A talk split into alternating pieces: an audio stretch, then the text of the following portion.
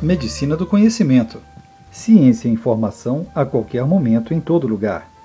Chegando aí, mais um podcast do anestesiador. O podcast de hoje fala sobre a controvérsia a respeito do lançamento das diretrizes de sepse no JAMA no mês de fevereiro de 2016. E por que o Instituto Latino-Americano de Sepse não endossou as novas definições publicadas nesse número do JAMA?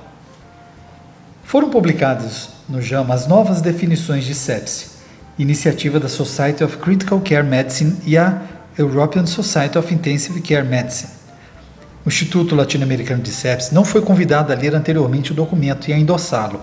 Entretanto, recusaram o endosso, juntamente com outras sociedades de peso, como a American College of Chest Physicians e a American College of Emergency Physicians.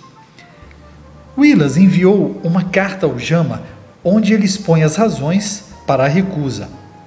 E são elas: somente 17 pessoas constituíram o grupo desenvolvedor do conceito, todas pertencentes a países de primeiro mundo.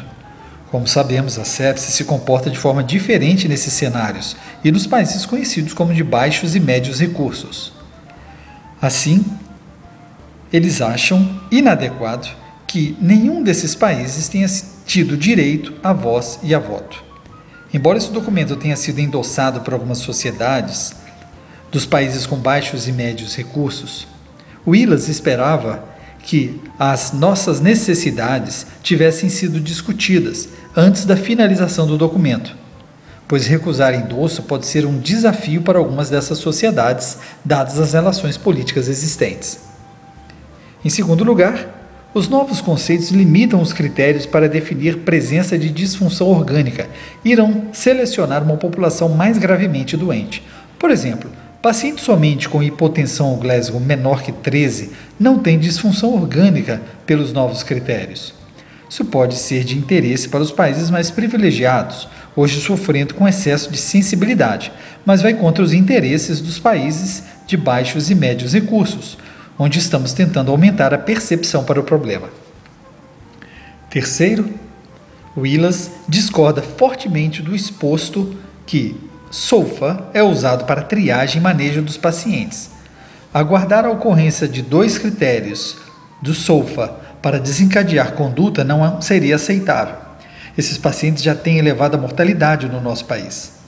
O modelo estatístico desenvolvido visa predizer mortalidade e não foi validado como estratégia de triagem de pacientes.